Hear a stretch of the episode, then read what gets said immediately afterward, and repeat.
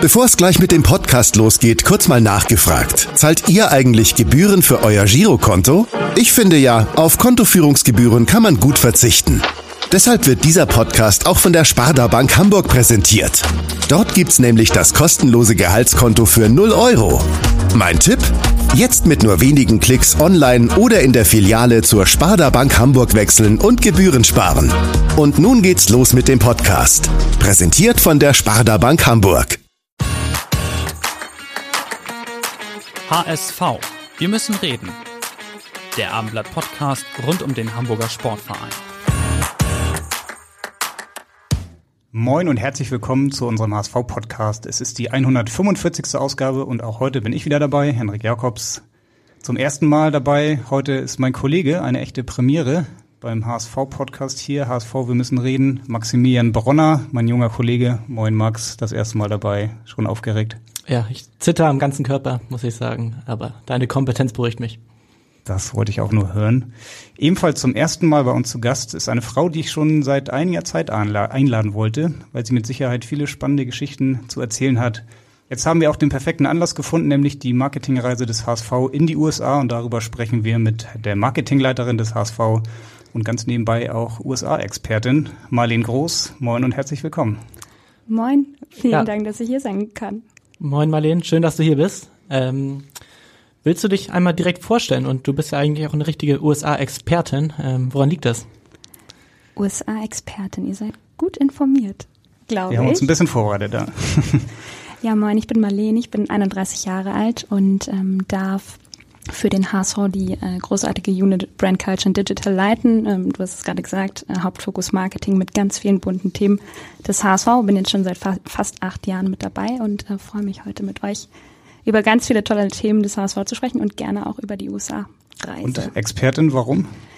USA-Expertin wahrscheinlich, weil ihr herausgefunden habt, dass ich ein Jahr in den USA in der NCAA Feldhockey spielen durfte. Haben wir herausgefunden, selbstverständlich. Und dort äh, studiert habe und es mit dem Sport verbunden habe. Das ist schön, da können wir auch auf jeden Fall später nochmal drüber sprechen im Laufe des Podcasts. Wir müssen einmal aufklären, heute ist Freitag und wir sind noch in Hamburg. Wir sitzen hier noch beim Abendblatt und wenn der Podcast veröffentlicht wird, dann bist du und auch ich schon in Kalifornien. Hast auch schon das NBA-Spiel der in der Los Angeles Lakers gegen die Brooklyn Nets gesehen. Ähm, ja, einige Highlights sind dabei. Worauf freust du dich am meisten? Ja, US-Sport auf jeden Fall. Ich glaube, mein Highlight wird dann UCLA gegen USC, ähm, NCAA Football, College Football, Rose Bowl. Das wird, glaube ich, eine große Nummer. Das okay. ist jetzt vorab mein Highlight. Okay, weil du zum Football eine besondere Vorliebe hast, oder? Gar nicht, ehrlicherweise. Ich habe sehr lange gebraucht, auch in den USA es überhaupt zu verstehen, aber die ganze Kultur und das ganze Happening drumherum ist einfach, ja, Wahnsinn und vom Rose Bowl habe ich schon viel gehört und deswegen freue ich mich ganz besonders. Du bist ja als Marketingleiterin auch mitverantwortlich für die ganze Organisation der Reise, die Planung. Ähm, wie lange habt ihr daran gesessen, bis der genaue Plan stand?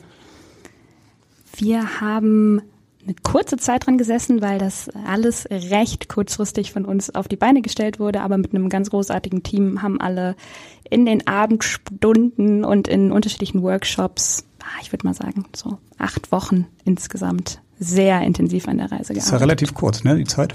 Ja, sportlich. Okay. Ähm, ihr werdet ja von der Deutschen Fußballliga auch unterstützt. Ähm, wie lief das dann genau ab? Sei es die DFL auf euch zugekommen? Ähm, habt ihr euch quasi beworben für diese Reise? Wie war das? Genau, wir haben schon relativ früh in diesem Jahr mit der DFL erste Gespräche geführt. Ich glaube, alle Clubs waren sich ja äh, dessen bewusst, dass eine sehr lange Winterpause ansteht. Wir natürlich auch, haben entsprechend mal ausgelotet, was eventuell möglich ist. USA für uns schon ein relevantes Ziel und auch ein relevanter Markt für die USA, die, äh, für die DFL, entschuldige, die DFL hat 14 relevante internationale Märkte definiert und unter anderem die USA, Mexiko, Brasilien und noch ein paar andere. Und dann haben wir allerdings festgestellt, dass eigentlich zu dieser Jahreszeit ähm, die Roster, also die, die Kader der US-großen Clubs gar nicht mehr zur Verfügung stehen. Das ist ein anderes System, ist mehr Franchise-System. Das heißt, nach der Saison sind die Spieler nicht mehr unter Vertrag. Und äh, die Saison ist äh, letzte Woche zu Ende gegangen, vor allen Dingen in der Major League Soccer. Und entsprechend wurde uns eher gesagt, wahrscheinlich wird es schwer, überhaupt einen relevanten Testspielgegner zu finden. Ja, nicht schwer für den HSV. Wir haben es äh, trotzdem geschafft, haben uns richtig dahinter geklemmt, auch über den Sommer. Ähm, das Team rund um Jonas Bold im Sport und Jetzt äh, spielen wir gegen Orange County. Orange County ist ein Zweitligist in den USA, um die Fördergelder der DFL, um auf deine Frage zurückzukommen, ähm, anzuzapfen bzw. zu erhalten, muss man einen ebenbürtigen sportlichen Gegner im Zielmarkt haben. Das ist bei uns ähm, ein Zweitligist in, äh, in der aktuellen Situation. Mhm. Und äh, haben uns dann bei der DFL beworben mit dem Testspiel und mit unserem ersten Reiseplan auf die Fördersumme, die ja. dann im Raum steht. Und einer war dann Voraussetzung, weil ihr habt jetzt auch noch einen zweiten gefunden? Genau, das war einfach euer ist, Wunsch nochmal. Ne, einer ist Voraussetzung, genau, und wir sind ein bisschen länger da. Wir wollten auch ein bisschen länger da sein als nur zwei, drei, vier, fünf Tage, wie viele andere Bundesligisten und ähm, haben auch entsprechend den, den Wunsch des Sports mitgenommen, dass wir noch ein zweites Spiel vor Ort machen. Abgesehen vom Sport gibt es ja bestimmt auch Dinge, die du dir ganz persönlich als Marketingleiterin ähm, dort erhoffst. Ähm, ja, was sind das für Dinge? Irgendwie einen neuen Fanclub in den USA oder worum geht's da? Den haben wir schon, äh, zwei, um genauer zu sein. Eine Aber nicht in Kalifornien, oder? Nein, leider nicht. An der Ostküste, eine in New York und einen in Chicago gibt es aktuell. Ähm, aber gerne dann auch bald einen in Los Angeles. Was wir uns erhoffen, ähm, einmal geht es natürlich um die Repräsentanz auch der Bundesliga und des HSV im Ausland. Wir wissen aber natürlich um unsere aktuelle Bedeutung, sind nicht äh, der FC Bayern München, sind nicht Borussia Dortmund, haben deswegen für uns ein paar andere Ziele definiert, wie zum Beispiel einfach unfassbar exklusiven Content und eine Nahbarkeit für unsere deutschen Fans, aber auch unsere äh, Follower auf den englischen Kanälen. Wir wollen ähm, vor Ort die Marke des HSV präsentieren und damit auch eine Strahlkraft erzeugen, die uns für Partner attraktiv macht. Wir wollen unsere Fans vor Ort begeistern, auch wenn es nicht so viele sind, aber wir haben ungefähr 50 bis 100 HSVerinnen und HSVer, die uns begleiten werden. Zum Beispiel, total wahnsinnig, ein Pärchen aus Florida, die, ich glaube, weiß ich nicht, 40 Stunden mit dem Auto äh, darunter oder zu uns hochfahren und mit dabei sein werden. Und ähm, so wollen wir einfach ganz tolle Geschichten gemeinsam kreieren für unsere Kanäle. Und am Ende ist es vielleicht ein schöner Nebeneffekt, dass das Team noch enger zusammenwächst und unsere Jungs eine ganz tolle kulturelle Erfahrung vor Ort machen. Das werden sie mit Sicherheit tun. Ähm, die DFL, was erhofft die sich denn von euch? Gibt es da gewisse Ziele, die ihr zusammen dann definiert habt, ähm, irgendwelche Vorgaben, die ihr erfüllen müsst? Oder wie sieht das aus? Definitiv. Die DFL hat unter anderem auch eine Kommission Internationalisierung, die sich aus der Vollversammlung der Clubs ergibt, ähm, wo wiederum Internationalisierungsexperten zusammenkommen und die haben gemeinsam Richtlinien beziehungsweise einen Maßnahmenkatalog für die Förderwürdigkeit der Clubs und deren Aktivitäten ins Leben gerufen. Es ist äh, ein sehr langer Katalog mit unterschiedlichen ja, Maßnahmen beziehungsweise Bedingungen, die wir erfüllen müssen. Dazu gehört zum Beispiel das Testspiel, ähm, dazu gehören unterschiedliche Marketingaktivitäten, Brandings, ähm, Live-Übertragungen von Spielen. Und da sind wir sehr froh, dass wir in den letzten Wochen ganz viele Themen vorangebracht haben und alles erfüllen können. Du bist jetzt tatsächlich schon seit 2019 äh, Leiterin Marke und Marketing beim HSV. Ähm, der offizielle Name, den du jetzt seit April dazu bekommen hast, ist Leader of Business Unit Brand Culture and Digital. Sehr lang, sehr englisch. Ist das auch der neue Weg des HSV internationaler zu gehen? Ähm, steckt sich das in dem Namen schon wieder? Mm, ich glaube, das ist nicht un unbedingt der Hauptweg des HSV, jetzt internationaler zu werden. Ähm, das ist ja im Rahmen der Transformation bei uns ähm, geschehen persönlich ist es mir relativ egal, ob ich Englisch oder Deutsch heiße. Hauptsache meine Inhaltlichkeit stimmt und in der Funktion ähm, darf ich mit einem ganz großartigen Team ganz viele bunte Themen des HSV vorantreiben. Unter anderem Marke ähm, und ja. Marketingleiterin ist aber okay, wenn wir dich so bezeichnen. Ihr dürft mich nennen, wie ihr mögt. Äh, Hauptsache ihr bleibt bei meinem Namen, der ist Marleen.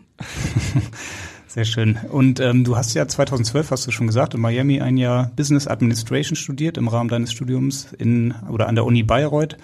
Ähm, vielleicht kannst du noch mal erzählen. Du hast jetzt gerade gesagt, zwei äh, ja oder ein Pärchen, ein Ehepaar aus Florida ist schon dabei. Wie war das zu deiner Zeit? Äh, hast du da auch HSV-Fans schon mal getroffen? Ähm, kannte man den HSV? War das überhaupt damals schon ein Thema für dich? Ja, war ein Thema. Ihr könnt euch vorstellen, da drüben ist es ja unfassbar professionell. Ich hatte jeden Tag zweimal Training, also stand jeden Tag mindestens vier bis sechs Stunden auf dem Platz und hatte mir schön zwei, drei HSV-Trikots eingepackt, um die da auch äh, zu tragen, ganz stolz. Da wurde mir aber ein Strich durch die Rechnung gemacht, weil alle im gleichen Outfit trainieren mussten. Da habe ich mich das erste Mal gewundert, wie professionell das hier aufgezogen ist, weil in der Bundesliga in Hamburg ist es nicht so beim Hockey. Den HSV kannte ehrlicherweise niemand.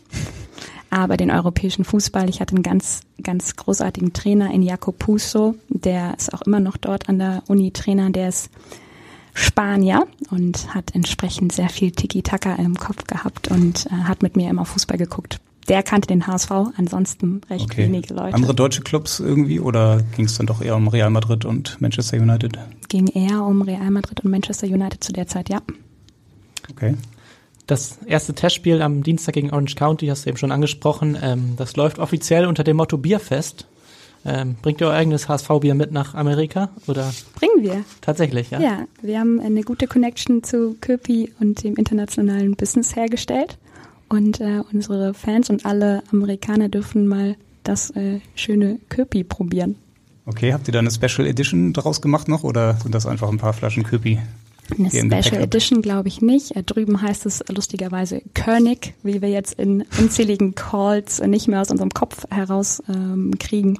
Und das äh, Thema Bierfest haben wir unseren amerikanischen Kollegen dann auch nochmal erklärt, wie die kulturellen Verhältnisse in Deutschland sind. Und entsprechend haben sie für uns noch eine Grafik mit Fischbrötchen und ähm, einer Köpi-Buddel.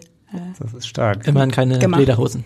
Immerhin keine Lederhosen und das Thema Bayerisch und Norddeutsch haben wir dann auch nochmal klargestellt. Ja, auch nochmal geklärt. Aber das muss man schon offenbar nochmal klären, ne? dass muss man auf jeden Deutschland Fall. nicht automatisch Definitiv. immer gleich Bier und Oktoberfest ist. Definitiv. Okay. Habt ihr sonst noch irgendwelche Sachen ähm, euch überlegt, was ihr dabei habt? Ähm, wahrscheinlich der Dino wird auch irgendwie vor Ort mal sein in irgendeiner Form. Wie sieht's da aus? Also ähm, mein Team hat die letzten Tage ganz viel Koffer gepackt. Äh, wir haben das ein oder andere Giveaway natürlich mit dabei, aber ich glaube, unser bestes Mitbringsel ist Dino Hermann, das Maskottchen von Orange County. Nali heißt er. Ich kann euch nur empfehlen, ihn mal zu googeln und ihn anzugucken. Mit Hawaii-Hemd und Sonnenbrille die ganze Zeit unterwegs. Es wird, glaube ich, ein Highlight für unser Maskottchen. Ansonsten ist die Mannschaft mit dabei, unser, unser Vorstand und ja, ich glaube, wir werden den HSV da vor Ort äh, sehr gut repräsentieren. Aber was mitgebracht haben wir, glaube ich, nicht so richtig. Ich würde sagen, der Dino hat vielleicht einen Fischerhut, äh, den er mit auf Reisen nimmt, ähm, der auch seine Kopfform äh, bedecken kann. Okay. Aber ansonsten keine Special Mitbringsel. Ja. Wir sind gespannt. Ähm, du kennst dich ja jetzt auch schon ein bisschen aus mit dem amerikanischen Marketing. Du warst wahrscheinlich auch jetzt schon äh, vorher einmal vor Ort und hast dir alles angeguckt, oder? Genau, ich war mit unserem ähm, Head of ähm, Erste Mannschaft, mit Leonard Kort, in den USA vor vier Wochen. Wir haben das lange Wochenende ähm, des 3. Früher sagte man mal Teammanager, heute heißt es Head of. Ja, Koordinator, First Team. Wie gesagt, wir sind ein bisschen internationaler geworden, aber ein bisschen frischer Wind tut ja auch bekanntlich ganz gut. Genau, mit Leonard war ich. Mhm ähm, um den 3. Oktober herum in äh, Los Angeles und Anaheim und Orange County und Ventura und wir haben alles einmal vorab gecheckt. Konntest da, du da vielleicht schon so ein bisschen spüren, wie so amerikanisches Sportmarketing auch funktioniert? Ähm, ja, wo du jetzt auch schon sagen könntest, da wollen wir uns vielleicht noch ein bisschen was von abgucken? In den USA ist alles viel mehr Event. Die Frage ist, ob wir uns das abgucken wollen oder ob wir mit unseren kulturellen Gegebenheiten hier eigentlich ganz happy sind, wie zum Beispiel dass man in der zehnten Minute das 0-1 zu Hause im Volkspark bekommt und keiner geht oder sich eine Wurst holt, sondern steht auf für den HSV gesungen wird. Ich glaube, davon müssen wir uns nicht unbedingt was abschneiden. Aber es ist sehr professionell dort organisiert. Und das ist sehr spannend für uns auch mal zu sehen. Aber ich glaube, wir machen unseren Job hier auch schon ganz gut, gerade was das Thema Fußball und Fankultur angeht. Gibt es vielleicht eine, eine bestimmte Liga, eine Sportart, NBA, NFL, MLB, die irgendwie besonders nachahmenswert in bestimmten Punkten, wenn nicht der gesamten Fankultur schon ist? Also beim Thema Fankultur bin ich, wie gesagt, wirklich ein großer Fan der europäischen und vielleicht auch der deutschen Fankultur im Fußball. Aber in den USA ist es natürlich so, dass das ganze Thema Sport eine viel höhere gesellschaftliche Bedeutung hat. Und wie wir jetzt vielleicht mit unseren Familien oder Freunden abends essen gehen, geht man in den USA halt zu einem Spiel Egal, ob man auch der riesigste Fan gerade von dem Club ist oder nicht. Man geht halt zum Spiel, man konsumiert Sport, man ist dort ähm, gemeinsam. Und das finde ich schon sehr schön und sehr cool und würde ich mir hier ein bisschen mehr wünschen, dass es gesellschaftsfähiger wird oder auch einen höheren Stellenwert in der Gesellschaft hat. Dazu können wir gleich mal eine Frage auch einspielen. Du haben wir ja schon gehört, du bist äh, sehr gute Hockeyspielerin aktuell für die ersten Damen des SV Blankenese aktiv, ah, richtig? Da seid oder? ihr nicht gut informiert. Uh. Ich habe nämlich vor zwei Jahren den Hockeyschläger an den Nagel gehängt. Okay. Aber du warst. Ich habe meine Karriere dort beendet, wo ich sie angefangen habe beim SV Blankenese, richtig. Okay. Auf jeden Fall gibt's da ja auch beim HSV parallel oder Verbindungen. Bernhard Peters, der ehemalige Hockey-Bundestrainer, war auch als Sportdirektor beim HSV tätig. Ich denke, da habt ihr auch häufiger mal über Hockey gesprochen. Und er hat auch einen Mitarbeiter, der auch noch beim HSV im Nachwuchs tätig ist und auch häufiger mal in den USA ist. Hast du eine Idee, wer das sein könnte? Der noch beim HSV tätig ist? Ja, indirekt. Dann ist es äh, wahrscheinlich Ole. Korrekt. Ole Kappmeier, genau bei Bernhard Peters ähm, angestellt. Die arbeiten ja auch noch ähm, ja, hier und da für den HSV in beratender Funktion und wir hören mal, was er von dir wissen will. Liebe Marleen, du hast ja, wie viele vielleicht gar nicht wissen, große Teile deines Studiums ähm, auch in den USA verbracht und dort sehr erfolgreich Hockey gespielt. Wir sind ja auch des Öfteren in St. Louis vor Ort mit unserer Firma. Und nun, wo es für dich und den HSV wieder in die USA geht, würde ich dich gerne fragen als US-Expertin, wie hast du denn bisher die US-amerikanische Sportkultur wahrgenommen? Ähm, wo siehst du vielleicht große Unterschiede im Vergleich zur deutsch-europäischen Sportkultur? Und wo ließe sich voneinander ein Scheibchen abschneiden im Vergleich vielleicht auch der Fußballkultur zwischen den beiden Ländern? Ich bin sehr gespannt auf deine Einschätzung und deine Antwort und freue mich sehr auf das Hören des Podcasts. Liebe Grüße. Ja, das war Ole Kappmeier äh, mit seiner Frage. Wir haben eben schon ein bisschen über das Thema Sportkultur gesprochen. Vielleicht kannst du, auch weil du gesagt hast, dass du dich besonders auf das College-Spiel freust, ähm, nochmal dort den Unterschied erklären zwischen College-Sport ähm, und ja, NBA, NFL, diesen ganzen Profi-Franchise-Sportarten. Erstmal, ich freue mich total über die Frage. Ole, vielen Dank, wenn du das hier hörst.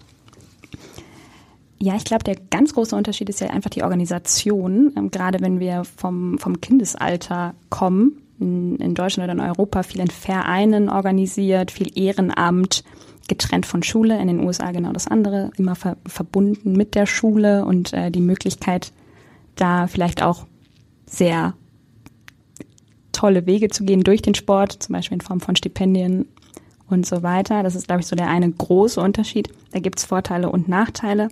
Ein Nachteil vielleicht, den ich persönlich erlebt habe, ähm, ich habe ja da in einem Team von 30 Amerikanerinnen mitwirken dürfen.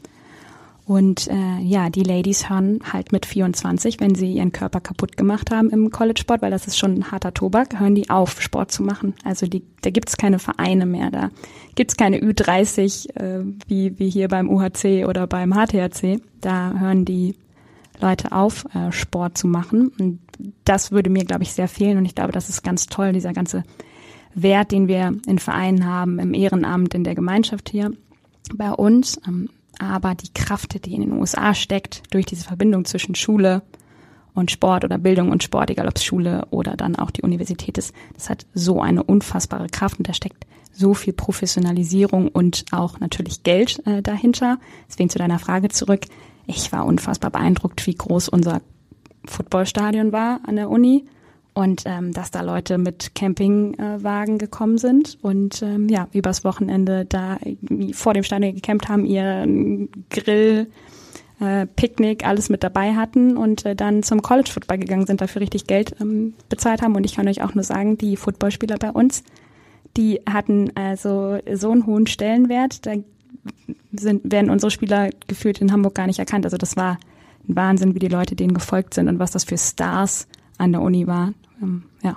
Ist da der Schwerpunkt auch schon auf dem Event ausgerichtet? Hast du ja vorhin schon mal gesagt, dass äh, in den USA es deutlich mehr um die Show dann auch geht. Ähm, klar, beim HSV, das ist auch ein großes Event, wenn dann im, im Volksparkstadion 55.000 Zuschauer gegen Sandhausen zugucken. Trotzdem ist das ja ein Unterschied. Wie ist, ist das beim College-Sport dann auch schon so extrem? Hm, ich glaube, im Fokus steht schon auf jeden Fall der Sport.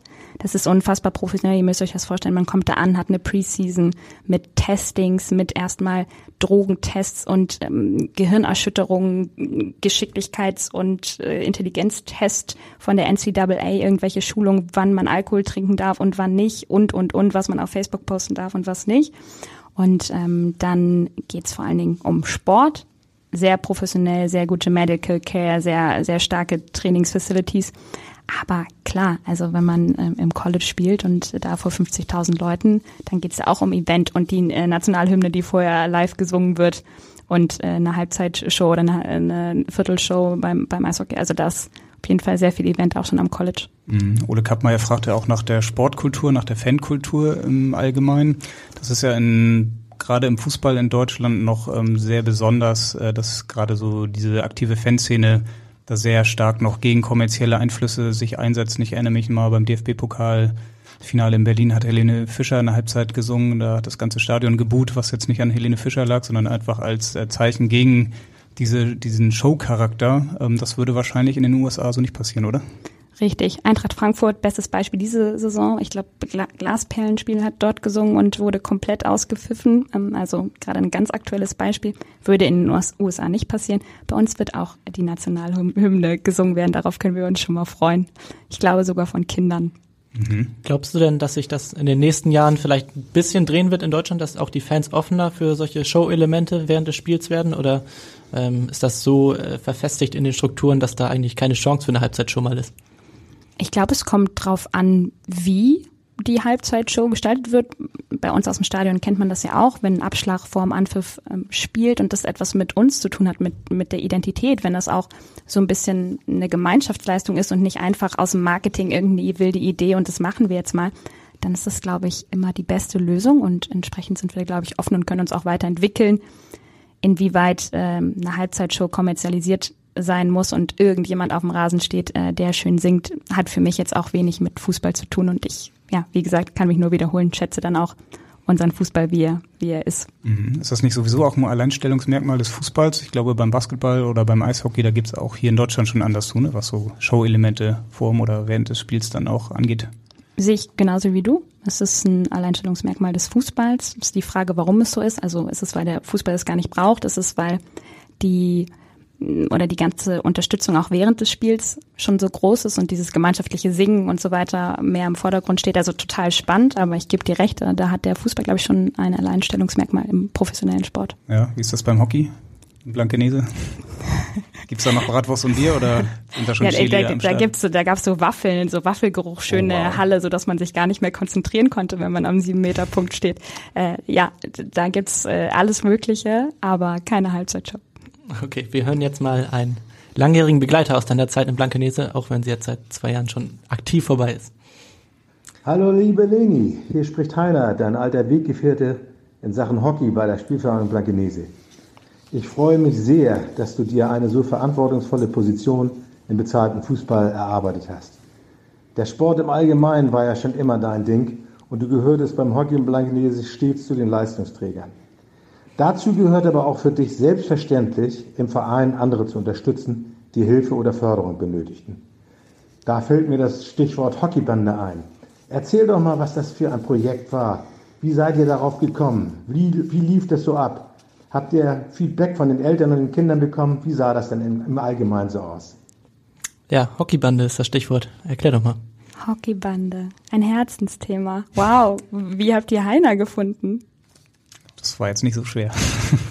Ein Anruf in Blankenese und okay. dann kam Heiner irgendwann ins Spiel. Man muss sagen, Heiner ähm, hat mich ähm, jahrelang immer aufgezogen und ähm, was heißt aufgezogen? Wir haben uns gegenseitig aufgezogen. Er ist nämlich äh, großer St. Äh, FC St. Pauli-Fan. Konnte ich seinem WhatsApp-Profilbild entnehmen. Äh, trotzdem äh, habe ich Heiner äh, sehr, sehr, sehr gern. Hockeybande, ja, Hockeybande, die Hockeybande gibt es seit 2017 und das ist eine Hockeygruppe für Kinder mit Handicap, also mit äh, körperlicher oder geistiger Behinderung. Und äh, ein ganz, eine ganz tolle Truppe, die wir damals ins Leben gerufen haben. Ich wurde gefragt, ob ich äh, Lust habe, die, die Kids zu trainieren.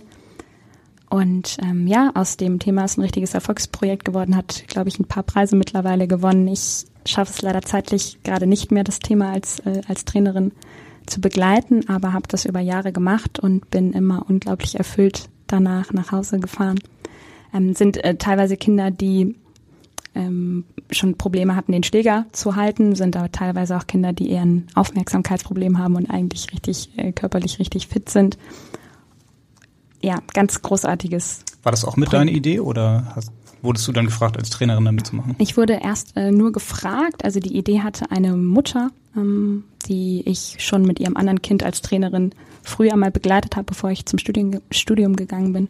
Und ähm, dann habe ich mich ein bisschen damit beschäftigt, hatte auch ehrlicherweise selbst Angst davor, ob ich das überhaupt kann, weil ich bin keine Pädagogin. Ich habe eine A-Lizenz beim, beim Deutschen Hockeybund äh, mal gemacht. Aber das ist natürlich nochmal noch mal eine ganz andere Sache. Und mir haben dann alle gesagt, keine Berührungsängste. Und ich bin da reingesprungen und es ist ähm, ganz, ganz großartig und äh, ja, sehr förderungswürdig. Und äh, ich kann nur jedem empfehlen, ähm, da auch im Ehrenamt aktiv zu sein und auch solche Themen zu supporten und vor allem die Berührungsängste ganz weit wegzulegen, weil man muss kein Experte sein, sondern einfach nur ganz normal mit den Kids umgehen. Mhm. Schönes Projekt auf jeden Fall und auch eine schöne Idee. Und wenn man sich so umhört über dich, ähm, du bist auch jemand, der viele Ideen mitbringt. Äh, das haben wir jetzt äh, von, ja, haben wir von vielen Seiten gehört. Ähm, da können wir auch vielleicht später nochmal drüber sprechen. Heiner hast du gerade angesprochen, war oder ist großer St. Pauli-Fan, du offenbar nicht, aber du hast auch eine Vergangenheit mit dem FC St. Pauli, oder? Ich hätte Stimmt? das niemals erzählen dürfen. Äh, ja, also ich bin in eine HSV-Familie reingeboren worden. Ähm, mein, mein Vater, der aber selber Fußballer war und ähm, oder im Herzen auch immer noch ist, der hat uns schon damals gesagt, dass äh, man kann auch mal zum anderen Verein gehen und sich das Spiel angucken und mal gucken, was die da so auf dem Platz machen. Und ähm, Genau, ich wollte schon sehr früh gerne im Sport arbeiten oder wusste, dass das mein Ziel ist und habe mich dann auf Praktika in der Schule in der 12. Klasse beworben und der HSV hat mir leider abgesagt und dann habe ich es äh, mal beim FC St. Pauli probiert und war da zwei Wochen auf der Geschäftsstelle, hatte eine ganz großartige Zeit, weil ich äh, lustigerweise mit der Tochter von Helmut Schulte gleichzeitig das Praktikum dort machen äh, durfte. Mit, also Trainer waren Truller und Stani und das äh, war ganz spannend, hat mich aber trotzdem nicht gecatcht, so dass ich weiterhin natürlich immer. Trotz der Absage des HSV. Trotz der Absage des HSV bin ich dran geblieben. Wie gefällt dir denn das Marketing vom FC St. Pauli? Ähm, traust du dir dein Urteil zu aus HSV-Sicht? Ach, ich rede viel lieber über den HSV, ehrlicherweise. aber die machen es schon auch ganz gut, oder? So auf aber ihre Art. Die machen es anders und mhm. ähm, ja, ich finde aber, wir machen es besser. auch eine schöne Aussage. Dann erzähl doch einfach mal, wie du dann beim HSV gelandet bist trotz der ersten Absage. Genau, ich habe klassisch BWL dann äh, studiert und mich dann nach dem Bachelor auf ein Gap hier beworben, also eine, eine Praktikumszeit zwischen Bachelor und Master. Und ähm, ja, bin dann beim HSV ähm, gelandet als Praktikantin im Kinder- und Jugendmarketing. Und eigentlich wollte ich dann noch einen Master machen. Der HSV hat mir dann aber die, die Tür geöffnet zur Festanstellung im Anschluss an das Praktikum. Genau, so bin ich beim HSV gelandet. Äh, Bewerbung geschrieben, guten Job gemacht und dann einen Schritt weiter eine Praktikantin zur Abteilungsleiterin ist ja schon eine ganz gute Karriere, oder? Das dürft ihr gerne be äh, beurteilen, äh, aber ja. es äh, sind ein paar Türen gewesen, durch die ich durchgegangen bin, ja. Ja. Für, für manche Kinder sicherlich ganz wichtig, hast du dich auch um Dino Hermann verdient gemacht. Ähm, musstest du um ihn kämpfen nach dem Abstieg, dass der Dino bestehen bleibt auch in der zweiten Liga? Nur wenigen Personen gegenüber. Und entsprechend wurde die goldrichtige Entscheidung äh, getroffen, dass der Dino zu uns gehört und einfach ein ganz, ganz wichtiger Markenbotschafter und Magnet, vor allen Dingen für die junge Zielgruppe ist. Okay, dann haben wir zu diesem Thema jetzt auch noch eine Nachfrage aus deiner Zeit im Kids-Marketing, passenderweise auch von einer Dame, die Marleen heißt. Und ja, hier kommt Marleen für Marleen. Moin, liebe Marleen. Ich war ja lange Zeit Teil deines Teams Marke und Marketing, wozu ja auch unser Maskottchen Dino Hermann gehört. Und meine Frage ist, was war für dich bislang der schönste Moment mit dem Dino und was macht den Dino deiner Meinung nach so einzigartig? Ja, was war der schönste Moment mit Dino Hermann? Marleen und Marleen. Marleen Schulte war das mittlerweile in der Social Media Abteilung auch aktiv und mit dir damals im Kids Marketing. Genau. Was, Dino Hermann. Was macht den Dino so besonders? Das kann ich gar nicht in Worte fassen. Der hat eine unglaubliche Magie. Ich glaube, Dinos sind grundsätzlich mal bei der jungen Zielgruppe sehr beliebt, aber es wäre jetzt falsch, sich auf die, nur auf die junge Zielgruppe zu beschränken, weil der liebe Dino Hermann hat auch auf erwachsene Menschen eine unfassbare Wirkung. Ich äh, glaube, ihr habt ihn noch nicht zu eurem Geburtstag eingeladen, aber ich kann euch verraten, dass er bei Klaus und Dieter ähm, im, im, Süden äh, Deutschlands äh, schon auf diversen Geburtstagen war und ähm, äh, auf Hochzeiten den DJ gemacht hat. Also der ist wahnsinnig viel unterwegs. Aber ein persönliches Favorite-Erlebnis kann ich nennen. Wir haben vor, ich glaube, drei Jahren eine Nachricht aus dem ähm, Kinderhospiz Sternbrücke erhalten.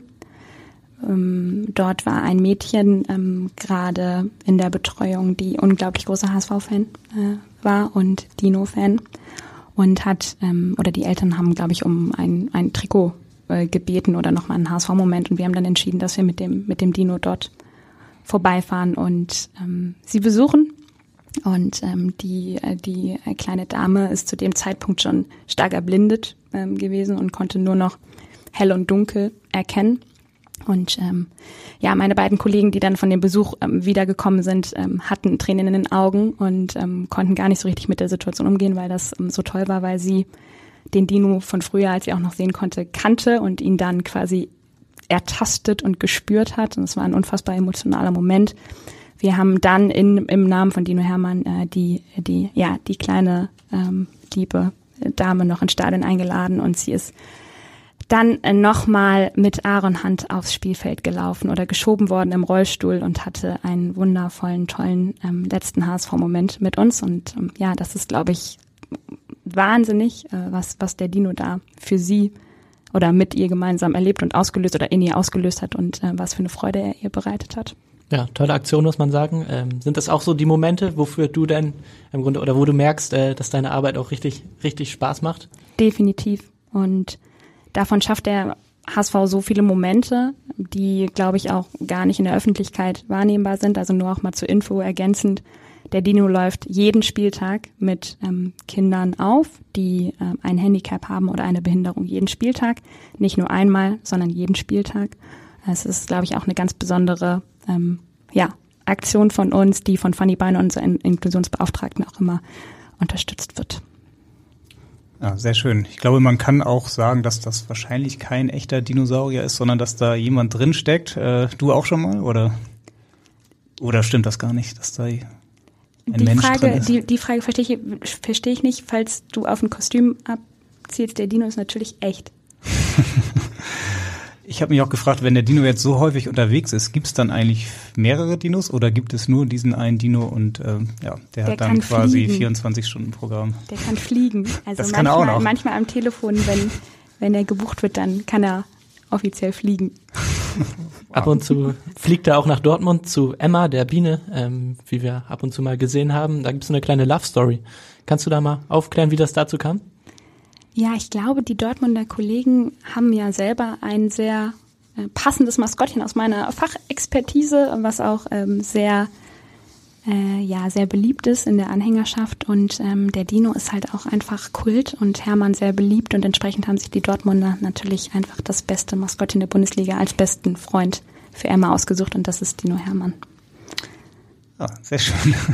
Du quasi initiierst diese Liebesgeschichte auch mit. Äh, Definitiv. Ich war bei der ersten Barkassenfahrt äh, mit dabei und ähm, so haben wir das immer weiter gesponnen und äh, dann gibt's zumindest zum Geburtstag immer den, den netten Gruß aus Dortmund oder nach Dortmund. Sehr schön. So viel Liebe hier in diesem Podcast mit Dino Hermann. Ähm, du hast gesagt, er kann fliegen. Fliegt er dann auch mit nach Kalifornien? Passt Ja. er ins Flugzeug rein oder? Er, er fliegt mit nach Kalifornien. Äh, Henrik, ich hoffe, du freust dich, dass er mit dabei ist. Ich hoffe, er sitzt nicht im Flugzeug neben mir, weil sonst wird es ein bisschen eng, aber Das, äh, das können wir vielleicht nochmal deichseln. Ich würde gerne neben ihm sitzen.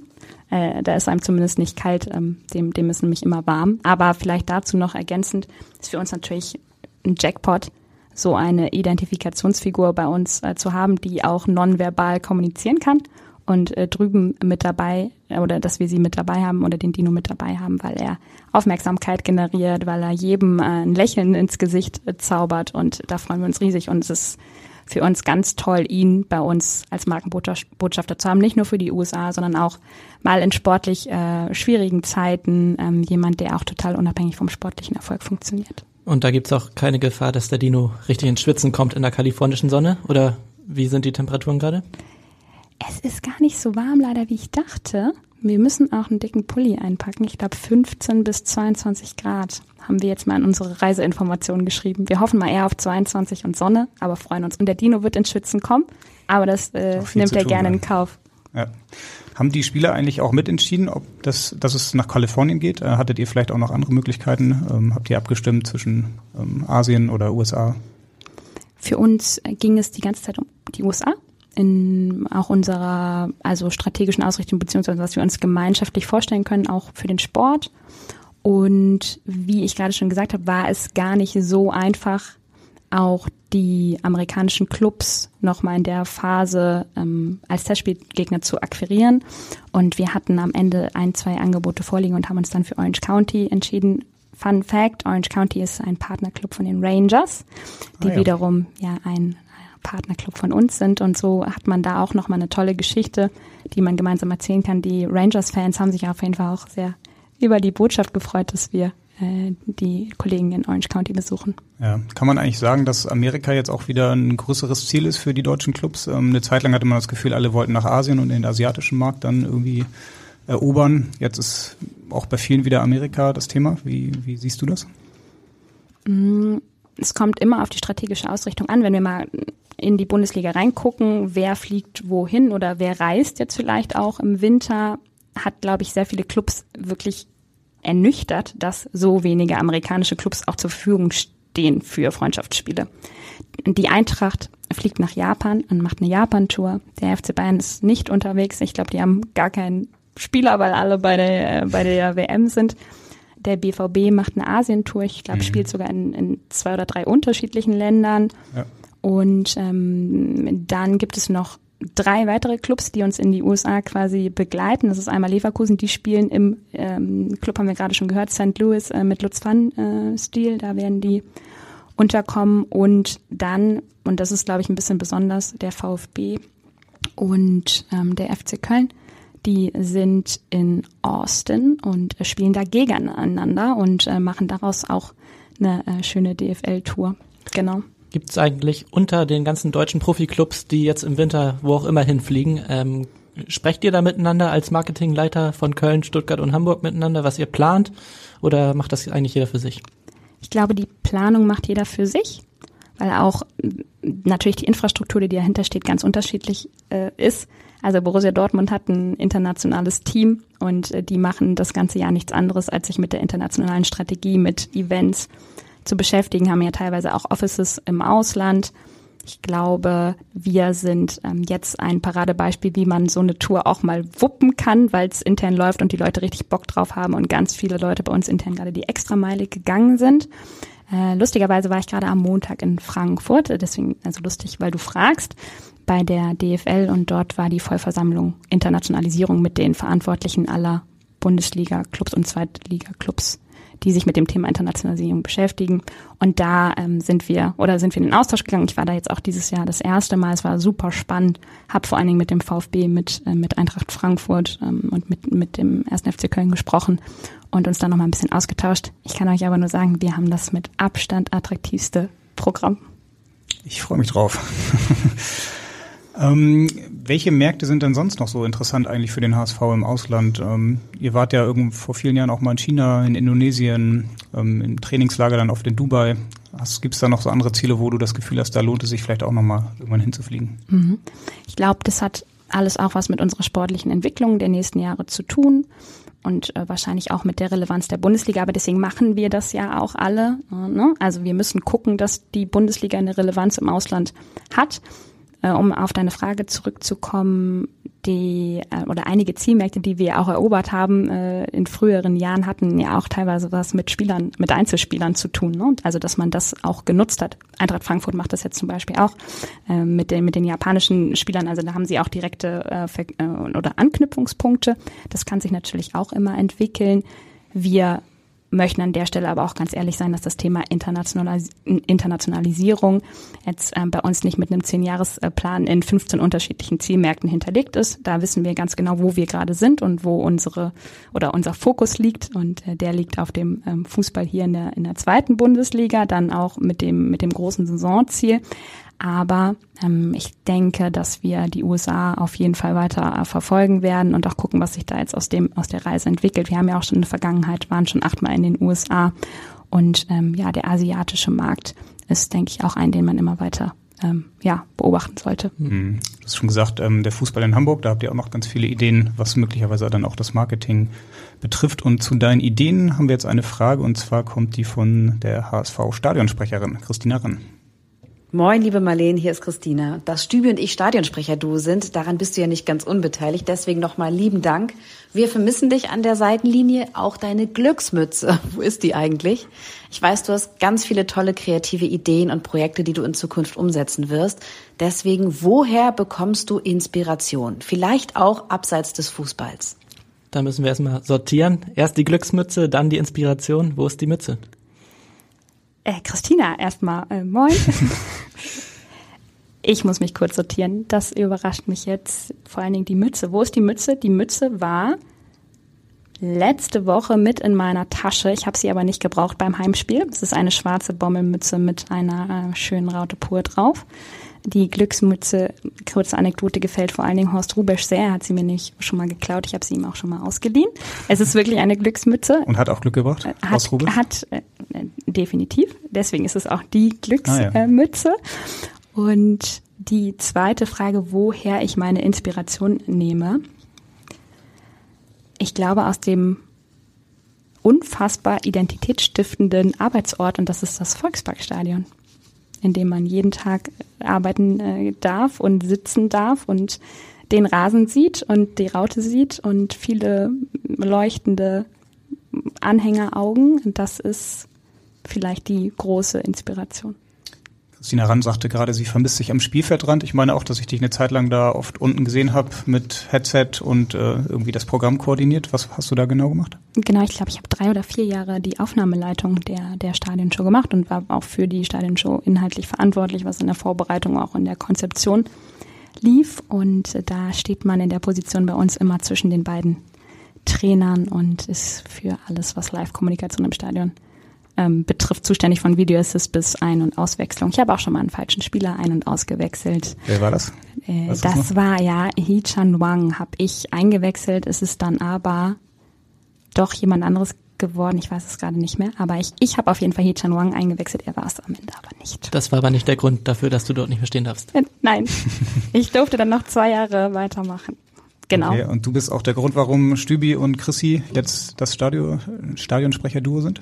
Mm, ich glaube, der Grund nicht, weil wir solche Entscheidungen natürlich im Team äh, treffen und im Wir beim HSV. Aber äh, ich glaube, von, von mir ging wahrscheinlich auch ein Impuls, dass man das Team vielleicht divers besetzen könnte, wenn man so tolle Persönlichkeiten in Hamburg und rund um den HSV wie Christina hat, die ja auch den HSV schon seit mehr als zehn Jahren begleitet. Christina ja. kommentiert ja auch die WM-Spiele oder zumindest ein paar WM-Spiele bei Magenta Sport. Ähm, wie machst du es eigentlich? Manche HSV-Fans haben sich dazu entschieden, die Spiele gar nicht zu gucken, das zu boykottieren. Ähm, schaust du oder nicht? Ein sehr komplexes Thema. Ähm, ich habe da auch sehr viele Gedanken zu. Ich kann euch aber nur sagen, die letzten Wochen waren so hart und intensiv, dass ich mich freue, vielleicht auch mal ein, zwei Wochen gar keinen Fußball zu gucken und äh, auch mal früh ins Bett zu gehen ja, würde ich jetzt mal sagen, geschickt umschifft dieses Thema. Ähm, ja, aber zwei Fußballspiele gibt's ja auch dann in Kalifornien zu sehen. Um, ein anderes Thema, was du ja auch betreust, ist äh, das Thema E-Sports. Ähm, seit einigen Jahren jetzt auch schon. Ich meine, es fing so damals an in der Zeit noch von Heribert Bruchhagen, als er Vorstandschef war. Heribert Bruchhagen verbindet man natürlich mit vielen Dingen, aber jetzt nicht unbedingt mit dem Thema E-Sports. Ähm, wie muss man sich das dann vorstellen? Habt ihr ihn dazu quasi dann überredet, äh, da vielleicht mal zu investieren oder wie war das? Wir mussten ihn nicht überreden, ehrlicherweise. Er war sehr offen dafür und ich glaube, er hat sich auch nochmal die ein oder andere Meinung in der Bundesliga, zum Beispiel beim, beim Spobis eingeholt und war dann vollends auch von unserem unfassbar gut aufbereiteten Business äh, Case überzeugt. Aber wir haben dann doch noch ein paar Monate gebraucht und sind in den professionellen E-Sports und vor allen Dingen den virtuellen Fußball Ende 2018 eingestiegen und ähm, die letztendliche Entscheidung hat äh, dann Bernd Hoffmann, glaube ich, vor allen Dingen mitgetragen, wenn ich mich noch recht erinnere. Genau, seit 2018 sind wir im E-Sports. Unser E-Sports-Engagement fokussiert sich auf den virtuellen Fußball. Es ist eine ganz bewusste Entscheidung, ähm, zumindest im Status quo, hat was damit zu tun, dass wir gesagt haben, wir wollen unser Kernprodukt erweitern. Wir wollen kein Konkurrenzprodukt schaffen, sondern Fußball ist äh, unser Kern und unsere Leidenschaft. Und da kommt man an dem Thema FIFA nicht vorbei. Ich weiß nicht, ob ihr selber äh, spielt der junge Kollege vielleicht. Ich, äh, Die Zeiten sind auch vorbei, Henrik. Ja? Sind wirklich vorbei? Ja. Okay, ja, also wir machen die Erfahrung, dass auch Kollegen bei uns in den äh, 40ern noch sehr viel am äh, Zocken sind, aber das ist ein anderes Thema. Äh, Erweiterung des Kernprodukts äh, Fußball, deswegen virtueller Fußball und äh, sind seit 2018 dabei. Die Virtual Bundesliga wird im nächsten Jahr zur Saison 23, 24 übrigens verpflichtend für alle Erst- und Zweitligisten und entsprechend äh, sind wir sehr froh, dass wir mit als Early Adapter in den Wettbewerb eingestiegen sind. Der bisher berühmteste E-Sportler, den der HSV eigentlich vor, herausgebracht hat, äh, uns Umut, in Hamburg bekannt, äh, der Name. Umut äh, spielt jetzt mittlerweile in Leipzig, ähm, soweit ich weiß. Aber stimmt es eigentlich, dass du ihn gescoutet hast in dem Sinne damals? Nein, mein unfassbar lieber Kollege Roberto Cepeda hat äh, Umut gescoutet, der damals in meinem Team verantwortlich für E-Sports war und es gemeinsam mit mir aufgebaut hat. Aber da gehen die Lorbeeren an den lieben Roberto. Äh, an dieser Stelle einen ganz lieben Gruß. Aber eine unglaubliche Geschichte. Wir hätten Umut auch sehr gerne bei uns ähm, gehalten, aber kann man auch verstehen, dass dann das tolle Angebot aus Leipzig ihn auch gelockt hat. Er ist dann direkt deutscher Meister geworden und zeigt nochmal, was er für ein überragender Typ auch wirklich ist. Wir freuen uns jedes Mal, wenn er, wenn er einen Titel holt und äh, vielleicht beendet er seine Karriere dann ja auch bei dem Club, in, in der äh, in der er begonnen hat. Mhm. Deutsche Meisterschaft mit dem HSV E-Sports, wäre das nochmal so ein Ziel, was ihr verfolgt? Definitiv. Und wie stehen die Chancen? Wir würden uns, glaube ich, über die Top 6 äh, sehr freuen in diesem Jahr. Wir sind uns nämlich treu geblieben und haben unsere Talente weiter gefördert und keinen großen Star eingekauft.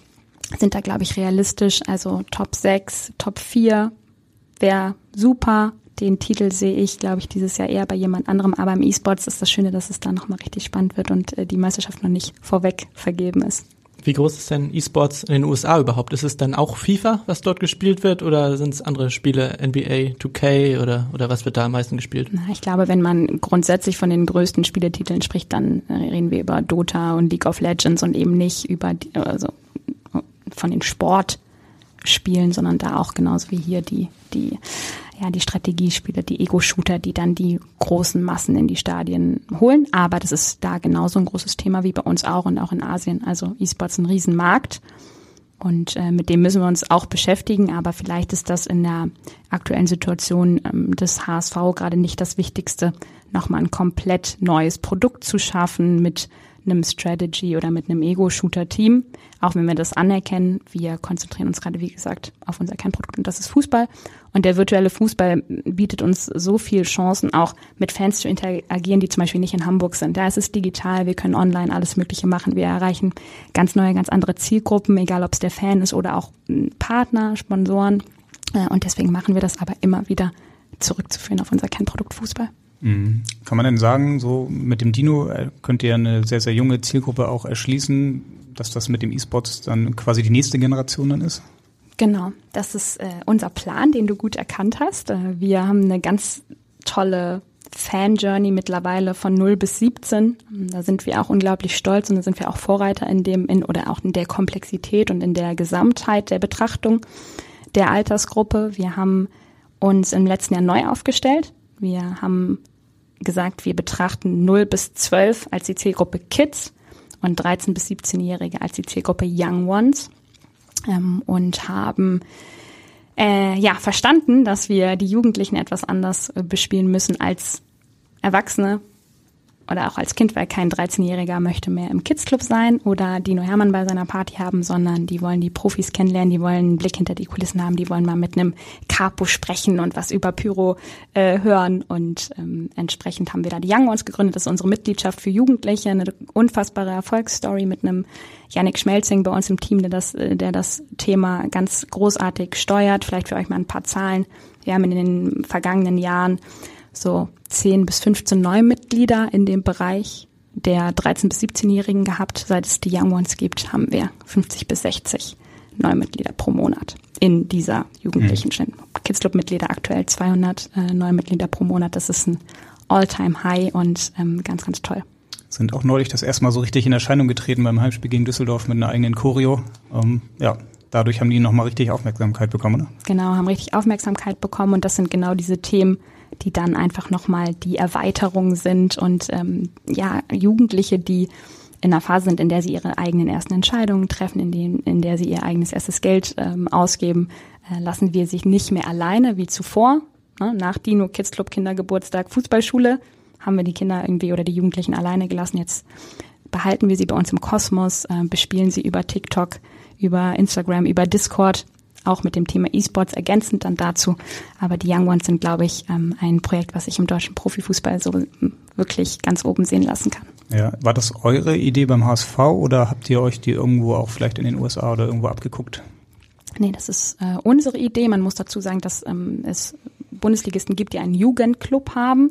Wir haben das aber strategisch anders aufgezogen. Wir haben nicht gesagt, wir wollen einen Jugendclub schaffen, sondern wir wollen eine Community schaffen, die vor allen Dingen dann auch für unsere Mitglieder ist, aber die noch viel mehr ist und ähm, eine richtige Brand äh, kreieren und das haben wir gemacht und äh, es war, war, ein, war ein langer Weg, aber wird ganz so angenommen und auch äh, von den Supporters unter anderem unterstützt und auch mitfinanziert und ja, also Zahlen und Aktionen und äh, leuchtende äh, Jugendliche, die Bus nach Paderborn fahren und drei Punkte mitnehmen mit äh, 50 Fischerhüten äh, in, im, im Blog stehen. Das ist, glaube ich, ähm, ganz, ganz toll und auch ein Teil von, von Fankultur.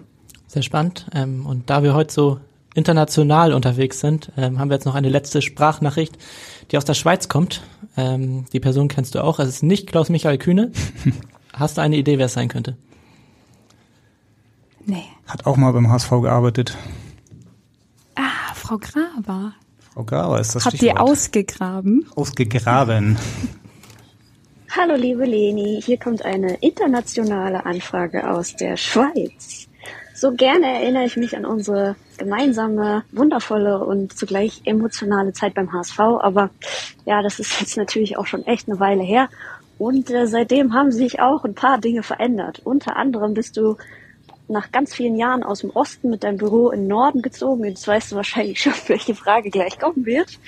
Ähm, ich durfte nämlich feststellen, dass dort nicht nur eine Clean Desk, sondern eine Clean Room Philosophie besteht. Und äh, da dein Kerngeschäft ja eigentlich emotionale Bilder sind, frage ich mich, wann schaffst du es mal, da ein paar Bilder an die Wand zu hängen oder vielleicht als auch Aufruf an die Kolleginnen und Kollegen aus ihrem Team, äh, seid doch so gut und äh, schenkt ihr doch mal was. Ansonsten habe ich noch eine Frage, die du, glaube ich, gar nicht beantworten kannst, aber ist mehr so eine Schätzfrage. Wie viele HSV-Trikots hängen denn eigentlich wirklich in deinem Schrank? Ich freue mich schon, wenn der Podcast hier online geht und ich dir noch zuhören kann. Bin ganz doll stolz und schicke ganz liebe Grüße aus der Ferne. Deine Anne. Sehr authentisch mit Kuhglocken noch im Hintergrund. Also das muss wirklich aus der Schweiz kommen. Ja, Anne Graber war auch mal Social Media äh, Managerin beim HSV und äh, ist jetzt in der Schweiz. Ich weiß gar nicht, was sie genau macht, aber ihr habt noch guten Kontakt. Wir haben noch guten Kontakt und sie ist unter anderem Geschäftsführerin und Sportdirektorin eines Handball-Bundesligisten ähm, in der Schweiz, vom FC, äh, vom Rot-Weiß Thun, äh, Damen-Handball-Bundesligist. Genau, also auch äh, noch in der Sportbranche. Kuhglocken, sehr schön. Ich wusste gerade nicht genau, wer es ist, weil ein Teil meiner Familie auch in der Schweiz lebt. Aber da bin ich froh, dass ihr die nicht ausfindig machen konntet. Ja, äh, Anne, du hast recht. Meine Wand ist auch immer noch ähm, kahl, obwohl ein, ähm, ein Bild äh, von, von Baccariata jetzt zumindest mal schon neben dem Schrank steht. Jetzt muss jetzt nochmal aufge, aufgehangen werden, aufgehängt werden. Ähm, und zu deiner Frage mit äh, den HSV-Trikots. Ja, es sind ein paar. Es gibt aber auch noch ein paar andere Trikots, äh, nicht nur HSV-Trikots. Und äh, sie hängen nicht im Schrank, sondern es gibt eine Schublade. Aber die geht auch nicht mehr so gut zu. Was für Trikots sind denn das? Aus deiner St. Pauli-Zeit vielleicht noch? Nee, der, den FC St. Pauli, den Werder, äh, SV Werder Bremen, den gibt's in meinem Trikotschrank nicht. Aber ähm, ja, es ist immer toll, was man so bekommt, wenn man auch äh, Kolleginnen und Kollegen aus der Sportbranche oder aus der Fußballbranche äh, trifft. Und äh, Trikots sind irgendwie auch immer mal dabei. Wie kommt es, dass jemand, der so viele kreative Ideen hat, so eine kahle Wand hat? Oder bist du so minimalistisch unterwegs? Es ist zu wenig Zeit in, in letzter Zeit. Äh, ja, also minimalistisch auf jeden Fall. Das ist, äh, also das mag ich gern, aber die weiße Wand ist ja, geht wirklich gar nicht. Ich, ich werde mir ein Herz nehmen und im Dezember, wenn ich Fußball äh, freie Zeit äh, mache, quasi, dann werde ich an meine Wand rangehen. Sehr Dann spannend. Neben Jatta schöne neue Sachen und genau alle Kolleginnen von dir, die diesen Podcast mit Sicherheit auch hören, ähm, ja, sind aufgerufen, sich da ein paar schöne Gedanken zu machen. Wir kommen so langsam auf die Zielgerade unseres Podcasts. Ich gucke mal auf die Uhr. 53 Minuten haben wir schon ähm, ja, hinter uns gebracht. Deswegen kommen wir jetzt zu unserer Abschlussrubrik. Die heißt Meine Top 3. Genau, und äh, der, die USA-Reise ist ja unser Anlass heute. Ähm, von daher wollen wir bei diesem Thema auch zum Abschluss nochmal bleiben. Was sind denn deine drei größten US-Sportler aller Zeiten? Serena Williams, Serena Williams und Serena Williams. Oha, da ist aber ein großer Fan offenbar unterwegs. Ich finde ähm, das schon sehr beeindruckend, auch die ganze Geschichte dahinter. Ähm, hab auch den, den Film, der dieses Jahr rausgekommen ist, King Richards, äh, der über ihren Vater geht. Ich glaube, den habe ich mittlerweile dreimal geguckt, weil ich es einfach so toll finde und die Kraft des Sports äh, dort einfach nochmal ähm, sehr rauskommt. Ähm, deswegen bleibe ich bei, bei Serena. Also nicht nur Fußball und Hockey, sondern auch ganz großer Tennisfan. Ich, ich finde Tennis super, aber ich finde äh, vor allen Dingen auch alles, was ähm, sie so gemacht hat, auch ähm, vielleicht mal polarisiert an der einen oder anderen Stelle. Ich finde schon eine sehr, sehr ähm, beeindruckende Karriere, die sie hingelegt hat. Und ihre Schwester schafft es nicht in die Top 3? Ich, ich, ich bleib bei Serena. Wie ist es denn eigentlich mit, mit Hockey in den USA? Das ist ja eigentlich gar kein großes Thema, ne? Sind die anderen Sportarten da so dominant ähm, oder habe ich da irgendwas verpasst? Mm, du meinst Feldhockey? Ja. Genau, Feldhockey ist ein relativ großes Thema in der NCAA. Es gibt auch äh, drei Ligen dort und ähm, die NCAA hat äh, Frauenhockey und man muss dazu sagen, es wird dort nur für Frauen überhaupt angeboten. Also es gibt gar kein Männerhockey am College, sondern nur Frauen. Mm, sehr gepusht. Also die NCAA hat das so als einen Fokussport äh, damals definiert und äh, deswegen war das eine relativ äh, große und auch beliebte Nummer, aber halt nur für Mädels. Ähm, und da war das schon recht groß, aber ansonsten, wie gesagt, danach ist dann sowieso die Frage, wo spielen die Sportlerinnen oder Sportler, wie halten sie sich fit? Und das ist, glaube ich, ein Thema, was dann am Ende beim Hockey scheitert, weil es eben keine professionelle Liga gibt, sondern nach dem College ist einfach Ende. Frauenfußball ist dagegen ein ziemlich großes Thema in den USA. War das irgendwie auch eine Überlegung bei eurer Planung, da vielleicht mal vorbeizuschauen oder ist die Saison schon vorbei auch? Ist äh, auch schon vorbei, haben wir aber auch ähm, auf dem Schirm, sind da auch gerade noch in Gesprächen, ob wir vielleicht auf äh, Funktionärsebene nochmal einen, einen Austausch äh, schaffen. Ist, äh, wisst ihr ja selbst, auch ein Herzensthema gerade von Jonas Bold, der das auch sehr fördert. Und äh, da sind wir mal gespannt, was es noch für Anknüpfungspunkte äh, gibt. Wir haben schon gehört, dass im äh, Team von Orange County die eine oder andere sehr talentierte Mitarbeiterin spielt, die dann beim Fangame mit auf dem Platz steht. Ähm, Henrik, ich hoffe, du nimmst auch deine Fußballschuhe mit. Ich habe vorher gefragt, ob ich sie brauche. Bis jetzt hieß es, ich brauche sie nicht, aber jetzt, wo du sagst, werde ich sie auf jeden Fall noch einpacken. Vielleicht sind deine Qualitäten einfach nicht gefragt, Henrik. Uh, böse Spitze. ich weiß nicht, ob ich dich nochmal hier an meine Seite hole zum Podcast, aber ja. Schauen wir mal. Auf jeden Fall vielen Dank, Marlene, ähm, dass du heute bei uns warst. Und ja, wenn dieser Podcast draußen ist, dann bist du schon in den USA unterwegs und das wird mit Sicherheit auch eine spannende Zeit. Wir als Abendblatt sind auch dabei und werden dann auch darüber berichten. Und genau, vielen Dank, dass du hier warst. Ich hoffe, es hat dir Spaß gemacht. Vielen Dank, äh, war sehr spannend äh, mit euch und ich freue mich, wenn du deine Fußballschuhe mitbringst und wir dann ein Köpi im Championship Soccer Stadium gemeinsam trinken. Teil 2 hört sich auf jeden Fall sehr gut an und dafür bringe ich dann auch meinen Fußballschuh mit. Genau, das war's dann für heute. Und äh, ja, wenn der HSV wieder zurück ist in Hamburg, ist WM-Zeit und trotzdem geht unser Podcast weiter, denn beim HSV wird's nie langweilig. Wir müssen weiter reden und bis dahin in Hamburg sagt man Tschüss und bei uns heißt das auf Wiederhören. Tschüss. Weitere Podcasts vom Hamburger Abendblatt finden Sie auf abendblatt.de slash podcast.